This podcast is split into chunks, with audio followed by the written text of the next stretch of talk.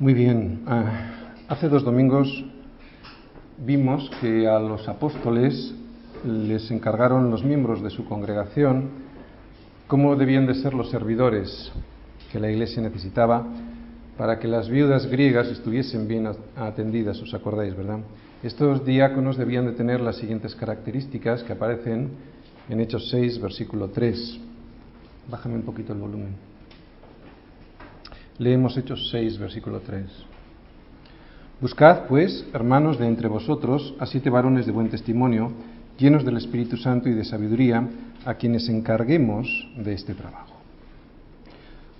Uno de estos servidores a los cuales se eligió se llamaba Esteban, que según el versículo 5 era un varón lleno de fe y del Espíritu Santo.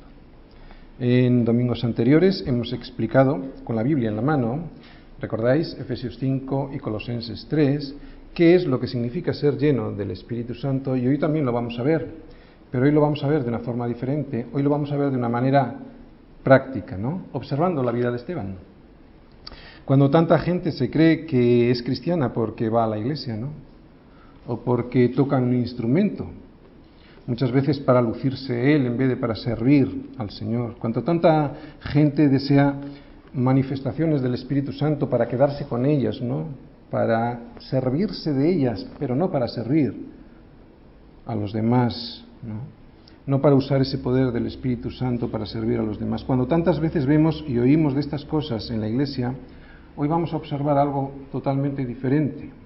Hoy vamos a observar directamente de la Biblia cómo es un varón de Dios lleno del Espíritu Santo de verdad. Esteban no solo es un varón que va a la iglesia, ¿qué menos fidelidad se le puede pedir a un cristiano que esa, ¿no? La de reunirse con sus hermanos, sino que Esteban es un varón que es la iglesia, que es parte de la iglesia. Él mismo es parte de ese organismo vivo que ayuda a que funcione porque está integrado en él, en ese organismo. Esteban es usado por la cabeza de ese cuerpo que es Cristo.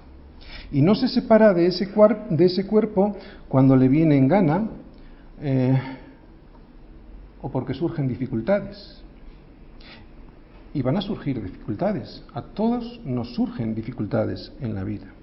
En definitiva, Esteban no solo está dispuesto para su iglesia, sino que también está disponible para sus hermanos. Está dispuesto y disponible para ser luz dentro sirviendo a las mesas y fuera, predicando el Evangelio. Vamos a leer todos los versículos de hoy y luego entramos, como siempre, en nuestra iglesia, versículo a versículo. Leemos los versículos de hoy.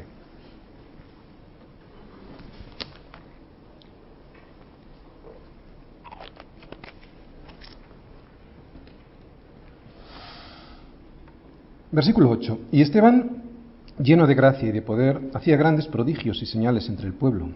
Entonces se levantaron unos de la sinagoga llamada de los libertos y de los de Cirene, de Alejandría, de Cilicia y de Asia, disputando con Esteban. Pero no podían resistir a la sabiduría y al espíritu con el que hablaba. Entonces sobornaron a unos para que dijesen que le habían oído oír palabras blasfemas contra Moisés y contra Dios. Y soliviantaron al pueblo y a los ancianos y a los escribas, y arremetiendo le arrebataron y le trajeron al concilio. Y pusieron testigos falsos que decían, este hombre no cesa de hablar palabras blasfemas contra este santo lugar y contra la ley. Pues le hemos oído decir que ese Jesús de Nazaret destruirá este lugar y cambiará las costumbres que nos dio Moisés. Entonces todos los que estaban sentados en el concilio, al fijar los ojos en él, vieron su rostro como el rostro de un ángel. Bien, este domingo vamos a ver la primera parte de la historia de un diácono llamado Esteban. No es la historia de un evangelista ni la historia de un apóstol. Es la historia de un simple servidor. La historia de alguien como tú y como yo. Esta historia de hechos la vamos a ver dividida en tres partes, por lo tanto la vamos a ver en tres domingos diferentes. La primera es la que vamos a ver hoy y vamos a ver cómo vive.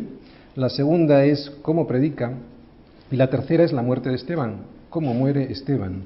Y vamos a ver en estas tres partes una cosa muy curiosa, la similitud de la vida de Esteban con Jesús.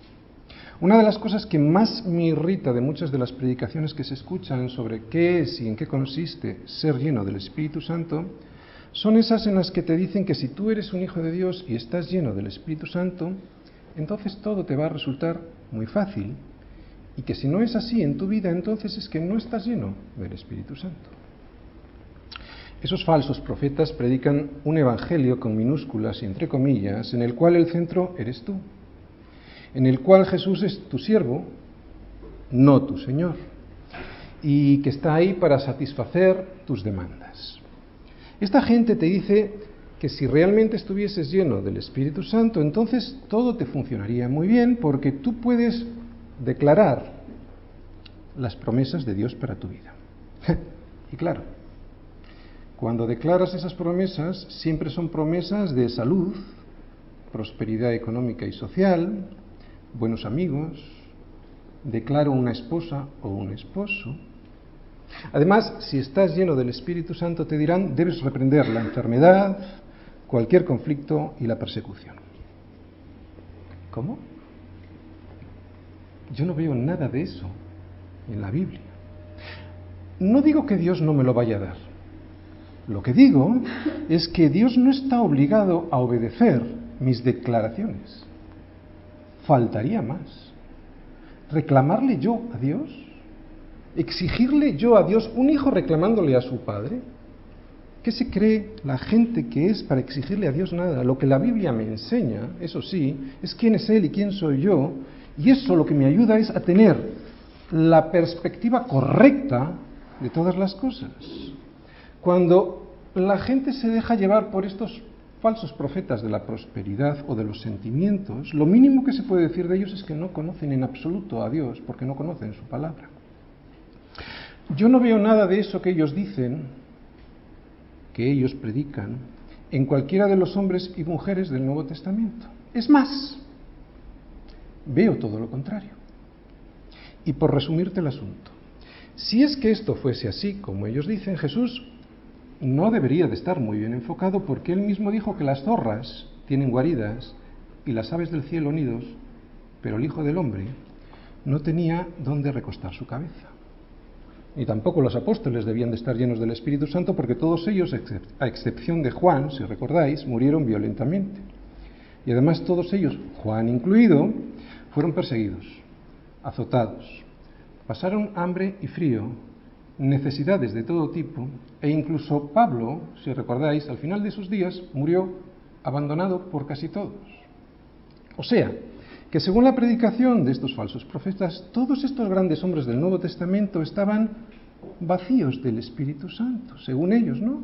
Y Jesús un poco despistado porque pudiendo haber declarado, es como si Jesús hubiese cedido a la tentación del diablo cuando le ofreció todos los reinos de este mundo y la gloria de ellos si, tan solo se postrase a sus pies. Fijaros, ¿cuántos de estos que se atreven a declarar una larga lista de promesas, también declaran que todos aquellos que quieren vivir piadosamente en Cristo Jesús padecerán persecución. Eso se lo dijo Pablo a Timoteo y esto también es una promesa. ¿O cuántos de esos desean ser bienaventurados, no? Y por eso declaran la octava bienaventuranza, que significa que serás perseguido por causa de la justicia, y todos sabemos que la justicia es Cristo.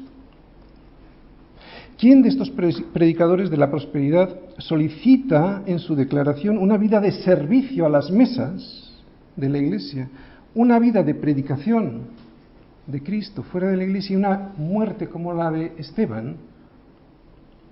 Yo no veo a ninguna persona en la Biblia que tuviera menos problemas por ser cristiano que por no serlo. Es más, veo todo lo contrario. Eh, Jesús sí alivia tus problemas, pero no necesariamente quitándotelos, sino dándote esperanza a pesar de ellos. Eso es lo que significa que todos los que aman a Dios, todas las cosas les ayudarán a bien. Cuando Pablo nos dice que todo obra bien, no significa que tu vida se va, va a ser de color de rosa, sino que todo lo que te va a ocurrir en la vida tiene un propósito y ese propósito es eterno, ¿no? Porque esta leve tribulación momentánea produce que en nosotros un cada vez más excelente y eterno peso de gloria, o sea que hay tribulaciones y tienen un propósito. Esto en la práctica quiere decir lo siguiente, que lo más importante en esta vida no es disfrutar mucho durante unos años, sino que lo que realmente nos va a importar y nos debe importar es disfrutar de verdad el resto de la eternidad. Yo no te estoy diciendo que como cristiano cada momento de tu vida va a estar lleno de sufrimiento. Lo que te estoy diciendo es lo siguiente, es que si esto fuese así, valdría la pena. Recuerda que Satanás le ofreció a Jesús todo lo que, todo lo que quisiera, ¿no? Con tan solo haberle adorado. Así que Satanás no va a hacer contigo menos. ¿no? Él está dispuesto a darte una vida muy fácil con tal de que ignores a Cristo. Esteban, alguien como tú y como yo, Hechos 6, del 8 al 15, vivir y predicar y morir como Jesús. Eso sí que es ser lleno del Espíritu Santo.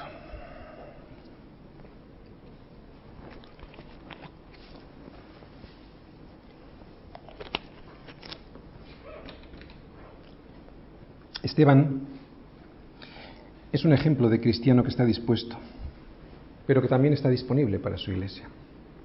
Es alguien que cuando se le plantea una necesidad no la rehuye y además responde.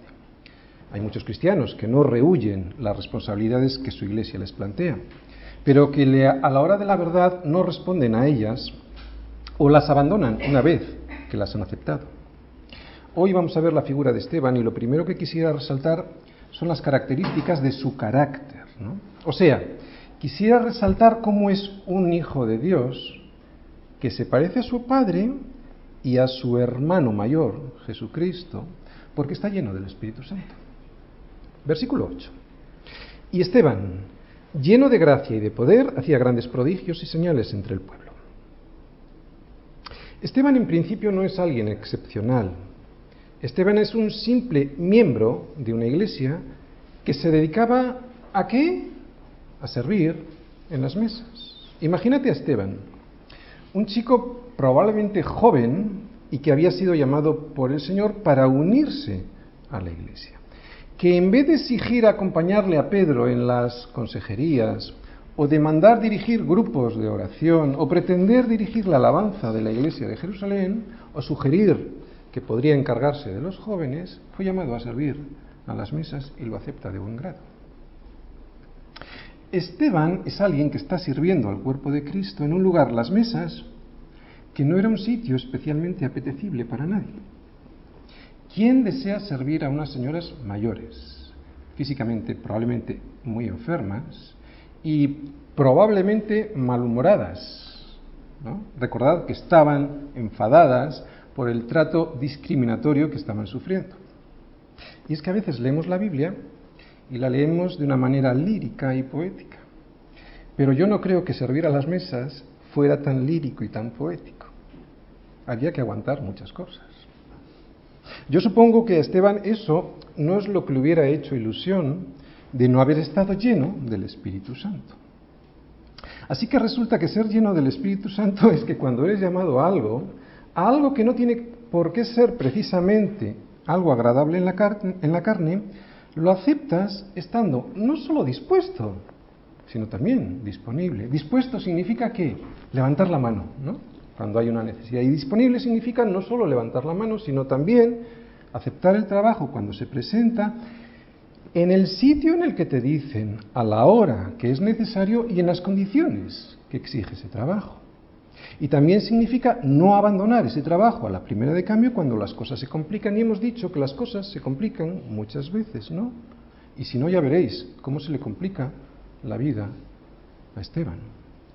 Mucha gente pretende, como dice este versículo, hacer grandes milagros y prodigios entre el pueblo, pero resulta que se olvidan que para poder hacer eso, primero, han de estar llenos de fe y del Espíritu Santo, que es lo que nos dice que tenía Esteban en el versículo 5 de Hechos 6.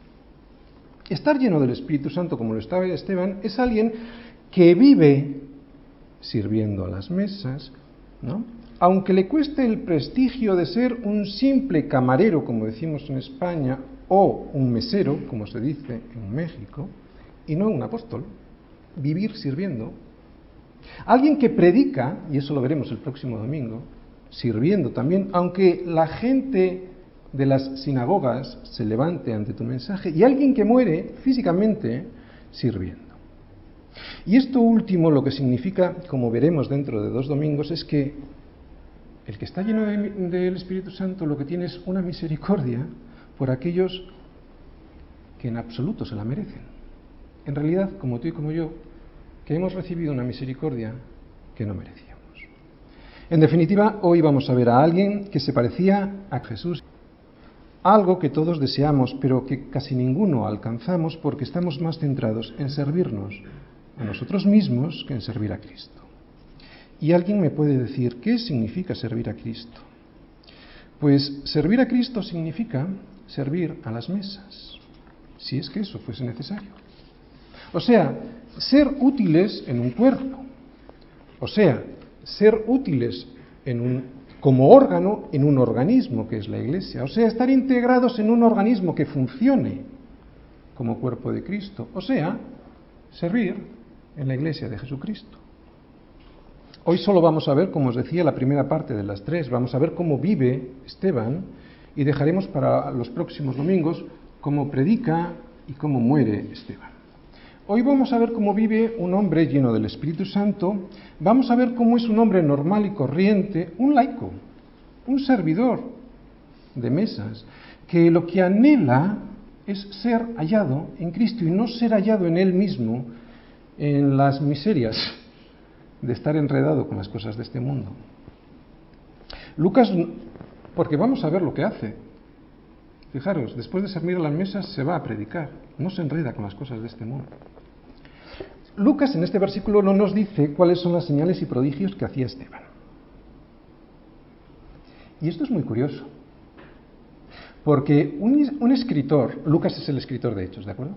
un escritor no inspirado por el Espíritu Santo no hubiese dejado de pasar la ocasión para decírnoslas, ¿no? Y así dejarnos anonadados. Sin embargo, lo que sí nos dice es que servía a las mesas. Algo mucho más prosaico, no tan lírico o poético. Por eso lo que este versículo me enseña, aun no diciéndomelo directamente, es que incluso para eso, o sea, para servir las mesas, se necesita gracia de Dios. ¿Qué es la gracia? Es el favor de Dios a tu vida, ¿no? Y poder, para servir a las mesas, poder de lo alto. No puede haber poder sin gracia. Por eso Lucas dice que Esteban estaba lleno de gracia, es lo primero que dice, y de poder. Porque no hay poder de lo alto si no tienes el favor de Dios. Cuando en una iglesia hay alguien que no está lleno del Espíritu Santo, aunque se dedique a hacer algo tan sencillo, aparentemente, como servir a las mesas, se notará que no tiene la gracia de Dios y por lo tanto no tendrá tampoco ese poder de lo alto, porque hasta para servir en las mesas se necesita estar lleno del Espíritu Santo. Y un indicio de que Esteban estaba lleno de gracia y de poder al realizar ese diaconado que le, encargaron, ¿no? Es que Lucas no nos vuelve a mencionar que las viudas reiteren su queja de ser desatendidas. O sea que parece que Esteban cumplió bien con su trabajo, con su misión. Bien, yo quisiera decirte una cosa antes de que te asustes y que creas que tú nunca podrás ser como Esteban. Es que no es por nuestras fuerzas eh, para servir al Señor no podrás hacerlo nunca en tus fuerzas. Ni siquiera para servir a las mesas se debe hacer en la carne. Si alguien lo intenta así, lo único que va a conseguir es estropear la obra de Dios, ser un estorbo para Dios. Dios no te va a usar por ser tú quien eres. Dios te va a usar por ser Él quien es. No es por ti, es por Él. No es por ti, es a pesar de ti. Cuando alguien es consciente de esto, se da cuenta que esto es un milagro. Y solo ocurre este milagro cuando te rindes a su servicio en humildad, no esperando nada a cambio. Y lo que hoy vamos a ver en los próximos versículos es lo que les ocurre a todos aquellos que obedecen a la voluntad de Dios para sus vidas, lo que les ocurre a aquellos que están sembrados en una iglesia y sirven, los que sirven al cuerpo de Cristo, ¿y qué es lo que les ocurre? Pues lo vamos a ver en el siguiente versículo, que Dios les da más gracia y más poder. En el caso de Esteban, más gracia y más poder para predicar la palabra. Versículo 9.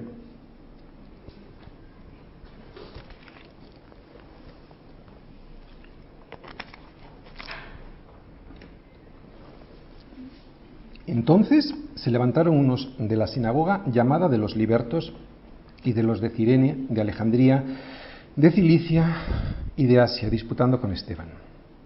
Bien, no se dice que Esteban predicara, pero se intuye de este versículo que predicaba. Antes de comenzar a destriparte este versículo y de contarte cuál es la... Vete mirando a ver cuál es la palabra clave. Y antes de contarte cuál es la palabra clave para mí y que esa palabra nos ayudará para entender lo que pasa en la vida de cualquier cristiano de verdad que está lleno del Espíritu Santo, antes de eso te voy a contar algunas historias de tipo histórico. ¿no? Hay que decir que en Jerusalén había decenas de sinagogas, centenares probablemente de sinagogas. ¿no? El templo era uno, pero las sinagogas eran múltiples y estaban pues esparcidas, dispersas por las ciudades y por el mundo entero. Las sinagogas eran y son el lugar donde los judíos se reunían para la lectura de la escritura, el Pentateuco, los cinco primeros libros, o sea, Génesis, Éxodo, Levítico, Números y Deuteronomio. Esta lectura constituía la parte central del culto. En las sinagogas se explicaba una porción de la escritura y luego, tomando como base esa lectura, se hacía una exhortación a la congregación. Se necesitaban diez varones, con diez varones era suficiente para constituir, para poder constituirse como sinagoga. Y en este versículo pareciera que cinco sinagogas se hubiesen levantado contra Esteban.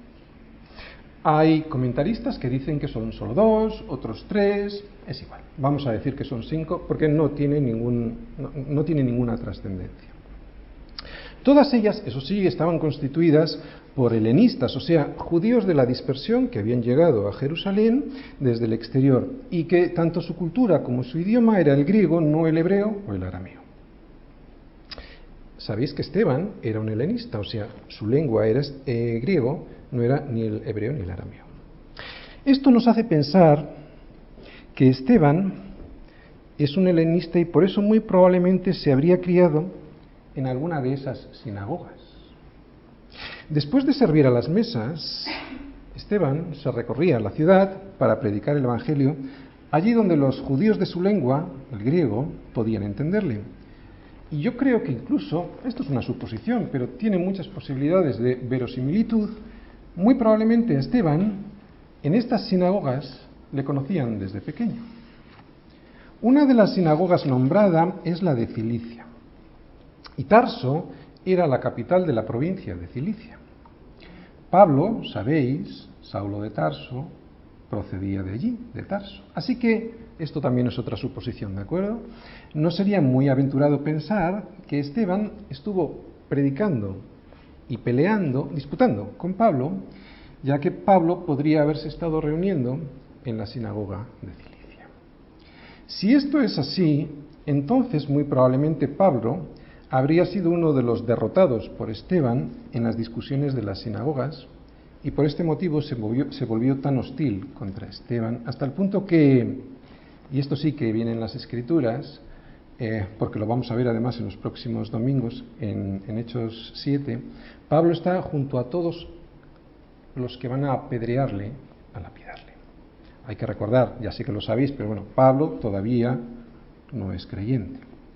Bien, una vez dicho esto, que es una sinagoga, cómo estaban constituidas, etcétera, os voy a decir cuál es para mí la palabra clave. Yo creo que la palabra clave de este versículo es entonces.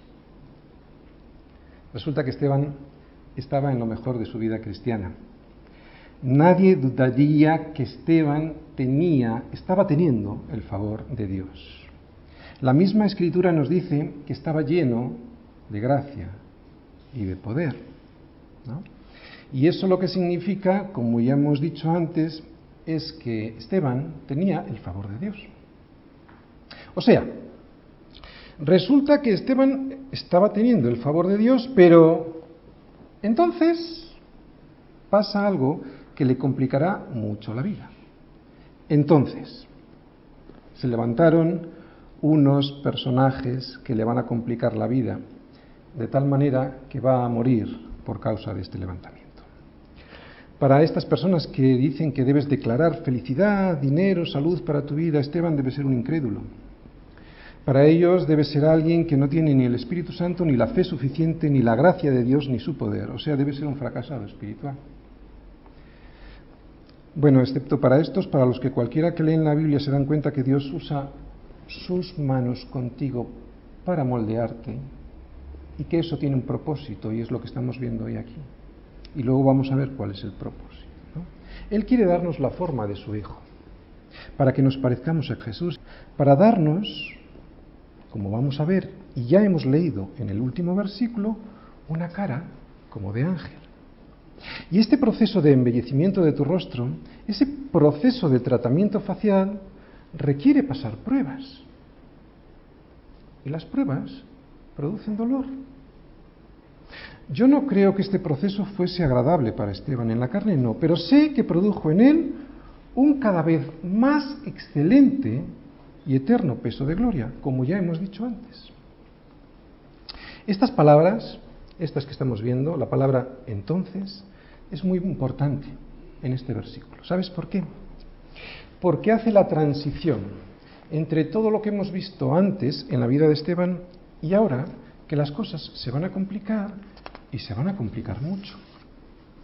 Hay que recordar que esta complicación no fue porque metiera la pata en algo o porque estuviera viviendo permanentemente en el pecado, que eso también nos puede ocurrir a nosotros, o porque hubiera robado o cometido un delito, no.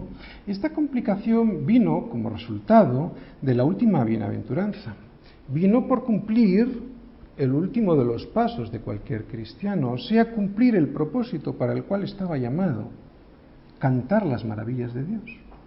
Y cuando alguien cumple el propósito para el cual ha sido llamado, las pruebas producen en él una cara como de ángel. Sin embargo, cuando lo que te ocurre es por desobediencia o por negligencia, la cara ya no es de ángel. Es de alguien que con el ceño fruncido le está demostrando a todo el mundo que su confianza está depositada en, otra cosa, pero no en Cristo.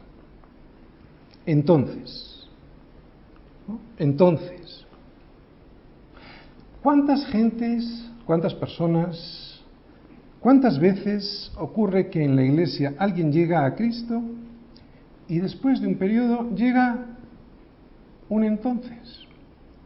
Pueden ser personas que se levanten contra ti, ¿no? Pueden ser tragedias, puede ser cualquier cosa, pero siempre es algo permitido por Dios para que sus hijos puedan tener un rostro como el de un ángel. Este entonces es el momento en que Dios comienza el modelado de tu nueva naturaleza. ¿Recuerdas que ya dijimos que no se trataba de cambiar algo en tu vida, que se trataba de una nueva naturaleza? Bueno, pues es en ese entonces de las vidas de los creyentes cuando lo que pasa es que Dios empieza a construir a modelar tu nueva naturaleza en la roca que es Cristo.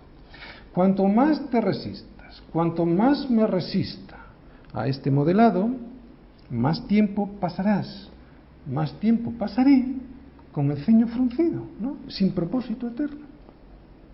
Versículo 10. Pero no podían resistir la sabiduría y el espíritu con que hablaba.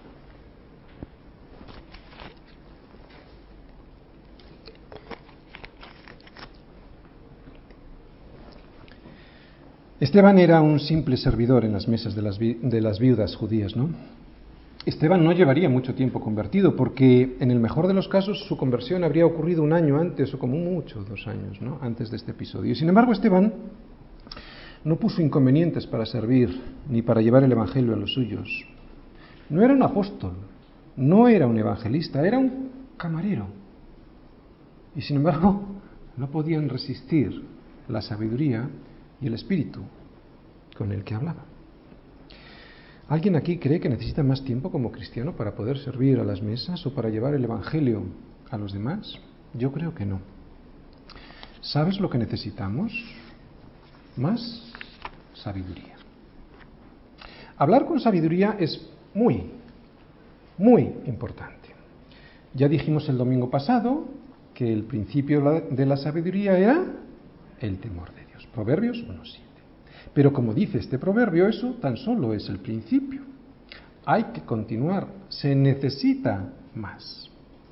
Cuando alguien comienza cada mañana teniendo temor de Dios, o sea, teniendo respeto por quién es Dios, ¿qué crees que es lo que pasa? Pues que se ve como un ignorante, se ve como un inútil, se ve como alguien que sin la ayuda de Dios no es nadie. Alguien con temor de Dios es alguien que tiene en cuenta a Dios y que sabe que sin Él nada puede hacer. Así que después de ser consciente y ser y tener este temor de Dios, al saberse nada, viene la consulta a Dios.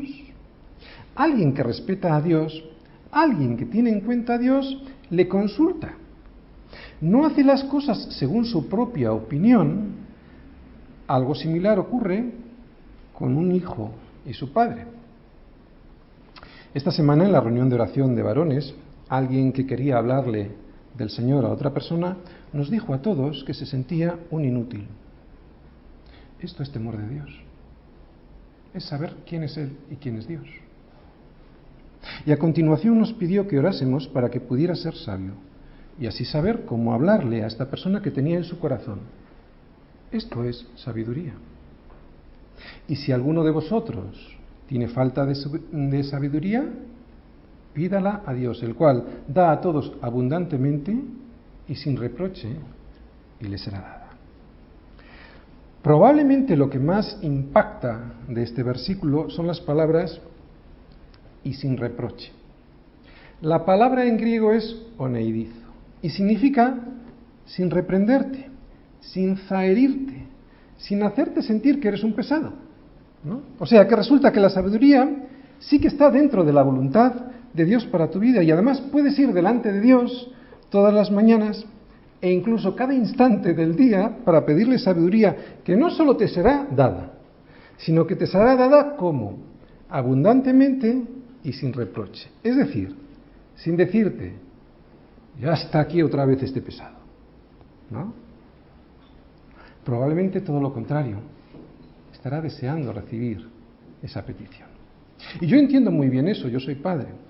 Porque cuando mi hijo me pide opinión sobre los temas que son importantes para su vida, en los que no sabe cómo desenvolverse, yo no le echo fuera.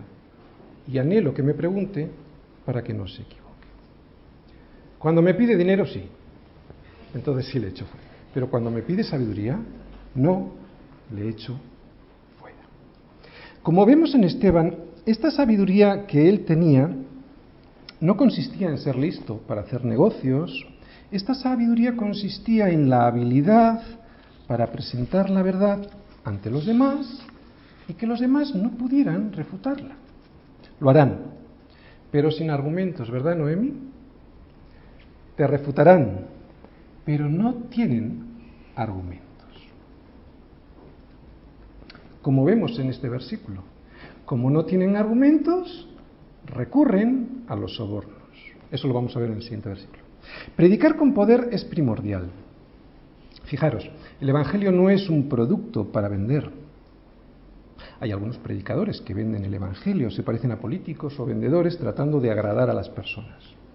Cuando intentas vender un producto o ganar votos, si eres un político, lo que has de hacer es ponerte en el lugar de la gente, les entiendes, les comprendes, para darles lo que quieren y así que compren y que estén contentos. Eso es vender. Que la gente esté contenta y satisfecha con el producto que quieren, no, necesariamente el producto que necesitan. La posibilidad de vender algo en este sistema mercantil depende de la capacidad del vendedor para convencer. Angie Carolina, tú entenderás de esto. La posibilidad de vender algo depende de la capacidad del vendedor para convencer, depende de la habilidad humana para conseguir que cambie de opinión sobre su situación, ¿no? para persuadirle. Así podrás conseguir que cambie de opinión y que te compre tu producto en vez del producto del otro o que te compre un producto que realmente no necesita. Pero el Evangelio es otra cosa. Yo no puedo conseguir una nueva naturaleza en una persona. Sí que puedo conseguir que esa persona cambie de opinión sobre su situación, pero nunca podré convencerle de pecado, porque eso solo lo puede hacer el Espíritu Santo. Por eso necesito poder de lo alto. En definitiva, ¿qué quiero decir? Yo jamás podré conseguir salvar un alma. Pero necesito poder. Porque si no, yo no puedo hacer la labor que me ha sido encomendada. Como decía, yo no puedo convencer de pecado a nadie porque eso solo lo puede hacer el Espíritu Santo. Qué diferencia, ¿no? Con muchos métodos de algunas mega iglesias que parecen más bien centros comerciales en los que a cambio, por cierto, de dinero, te prometen cosas. ¿Qué diferencia con la vida de Esteban? Esteban tenía poder porque Esteban estaba lleno del Espíritu Santo y por eso podía servir a las mesas y también podía hacer grandes prodigios y señales y también podía discutir y presentar el Evangelio ante gente que no soportaba escuchar la verdad. No la podía resistir porque tenía poder de lo alto. O sea, es gente que no la podía resistir. ¿Por qué? Porque no encontraban nada que pudieran demostrar, que pudiera demostrarle a Esteban que estaba equivocado. Cuando alguien tiene este poder de lo alto, solo pueden ocurrir dos cosas a la hora de presentar el Evangelio. O las personas que te escuchan se rinden a la verdad, a la evidencia, o sea, se rinden a Cristo, o se resisten. Y eso es lo que significa es un pecado de rebelión. O sea, solo dos posibilidades. O rendición o rebelión. No hay más. Y el pecado imperdonable que está a punto de ocurrir aquí en Hechos 7 es el pecado contra el Espíritu Santo. O sea, resistir al poder de convicción del Espíritu Santo a sabiendas, eso es imperdonable. ¿Y cómo sabemos que estos judíos estaban resistiendo a sabiendas? Pues bien, en el versículo siguiente. Versículo 11.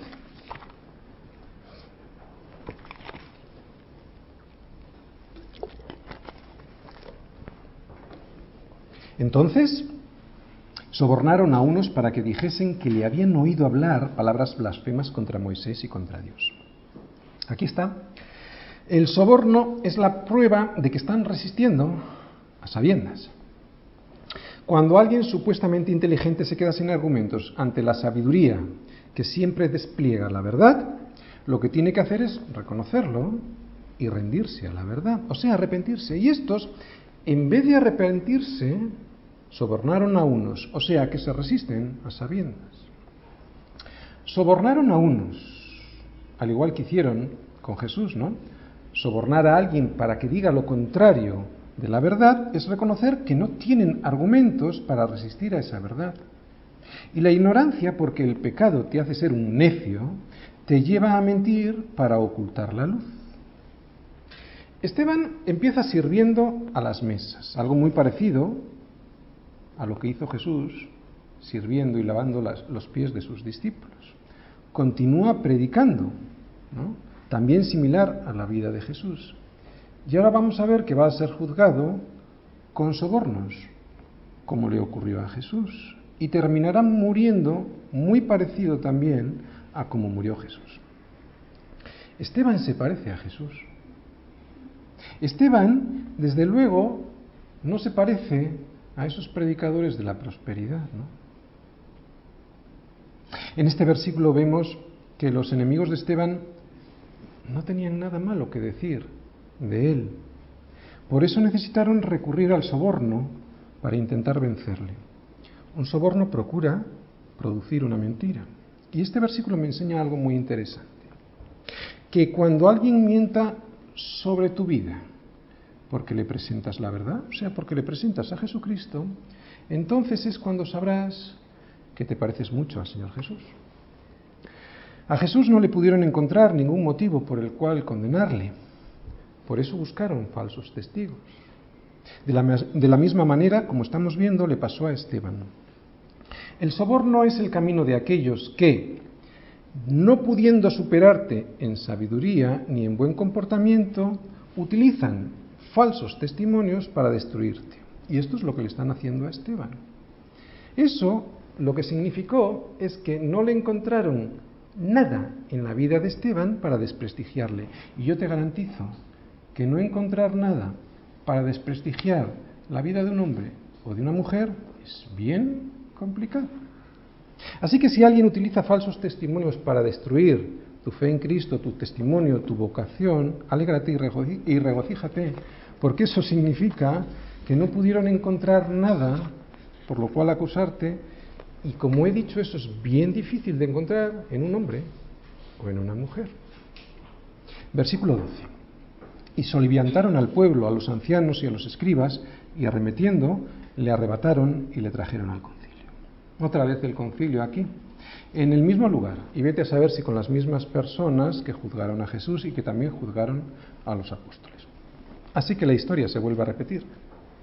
Primero, solivianta, estamos hablando de la similitud de Esteban con Jesús, ¿de acuerdo? Primero, soliviantaron al pueblo. Recuerdas que en el versículo 8 Esteban hacía grandes prodigios y señales entre el pueblo, ¿no? Esteban tenía el favor del pueblo. Y al día siguiente soliviantaron al pueblo contra él. Qué parecido con Jesús, Osana, Osana, ¿no? Y poco tiempo después, crucifícale, crucifícale arremetiendo, arrebatándole, ¿no? igual que Jesús, y llevándolo al concilio igual que Jesús. Versículos 13 y 14. Y pusieron testigos falsos que decían, este hombre no cesa de hablar palabras blasfemas contra este lugar santo y contra la ley, pues le hemos oído decir que ese Jesús de Nazaret destruirá este lugar y cambiará las costumbres que nos dio Moisés. Contra este lugar santo. ¿Sabéis a lo que se refiere, no? Probablemente estaban en el templo juzgando y se refiere pues al templo. Se referían a la presencia de Dios en el templo y seguramente Esteban lo que había predicado es que Dios ya no habita en templos hechos por manos humanas, como luego nos dirá Pablo en Hechos 17:24, ¿no? Contra la ley. Se refiere al Pentateuco, como hemos dicho, los cinco primeros libros, de nuestra Biblia. O sea, que para ellos hablar contra la ley era hablar contra Moisés. Y dice también Jesús de Nazaret destruirá este lugar y esto es curiosísimo, muy interesante. Bien, ¿qué miedo le tenían a un muerto? ¿No? Si creyesen que Jesús estaba realmente muerto, lo tenían muy fácil para demostrar que estaba realmente equivocado, ¿no? Con enseñar el cuerpo sería suficiente. Y es que este es el gran problema de los judíos y de todos los que niegan a Jesús, que tropiezan sobre la piedra viva que es Jesucristo, Jesucristo resucitado. Versículo 15. Entonces todos los que estaban sentados en el concilio, al fijar los ojos en él, vieron su rostro como el rostro de un ángel. Y tanta gente gastándose un dineral en maquillaje, peluquería y cirugías, ¿no? Cuando tan solo es suficiente estar lleno del Espíritu Santo. Para tener un rostro como el de un ángel, con estar lleno del Espíritu Santo, es más que suficiente. Alguien que tiene el rostro como el rostro de un ángel es alguien que está lleno de la palabra, alguien que obedece a la fe, como vimos el domingo pasado, y que esta obediencia te lleva a más obediencia. Alguien que como Esteban está lleno de gracia, recordáis, lleno del favor de Dios, es alguien que tiene poder de lo alto, o sea, que no trabaja en sus fuerzas intentando conseguir unos resultados por sí mismos, sino es alguien que tiene el favor de Dios. Eso es la gracia de Dios a tu vida, ¿no? Que te llene así, que Él dirija tu vida, con un Dios así, que todos conocemos. Y una confianza así, con una fe así, cualquier cristiano podría tener la cara como la cara de un ángel. Aunque esa persona estuviese rodeada de las peores circunstancias que te imagines, y Esteban iba a estar rodeado de las peores circunstancias. La gracia es lo que sostiene a cualquier creyente. No solo somos salvos por gracia, como regalo, sino que vivimos como cristianos por gracia. En cuanto Dios nos suelte de su mano, caemos. Él nunca lo hará. Una vez que comenzó en nosotros la buena obra, la perfeccionará, ¿no? Hasta el día de Jesucristo. Por eso es que no depende de nosotros, depende de Él. No solo el comienzo, también en el medio y en el final depende de su gracia. Es por eso que no solo somos salvos por gracia, ¿no? sino que además vivimos por gracia. Y al revés, cuando un cristiano comienza a caminar en sus propias fuerzas, olvidándose de la gracia, es cuando en su rostro empiezan a aparecer arrugas y frunces, amarguras de vivir en la carne y no vivir en el espíritu. Cuando empezamos a caminar en nuestras fuerzas, aunque nos llamemos cristianos, y lo seamos, porque hemos sido salvados por gracia, pero cuando luego soltamos esa gracia para abandonarla y otra vez ir en nuestras fuerzas, es cuando nuestro rostro se empieza a arrugar, a estropear y amargar con los afanes de este mundo, con los problemas que a todos nos surgen. Así que yo te pido que no te canses en tus fuerzas, que no te canses de aparentar una piedad que no tienes, y por eso tienes que trabajar en tus fuerzas para conseguirlas. Descansa en lo único que un cristiano puede y debe descansar, que es en su gracia. El cristiano descansa en la gracia y deja así todos los afanes de este mundo. Por eso puede conseguir la cara como la cara de un ángel. Hoy hemos visto a Esteban, sabes, hoy hemos visto a alguien como tú y como yo no hemos visto a un apóstol, ni a un evangelista, ni a un pastor, ni a un profeta. Hemos visto a un servidor de mesas. Hemos visto a alguien que en lo único que se pudiera diferenciar, no digo que se diferencie, que lo único que se pudiera diferenciar de ti o de mí es que se dejó llenar del Espíritu Santo sin, sin resistirse, ¿no? Y eso le produjo una confianza que le llevó a vivir por gracia y no en sus fuerzas, como un regalo. No confió en sí mismo, ni lo que pudiera conseguir él mismo, sino que confió en Cristo. Por eso le vieron un rostro como el rostro de un ángel.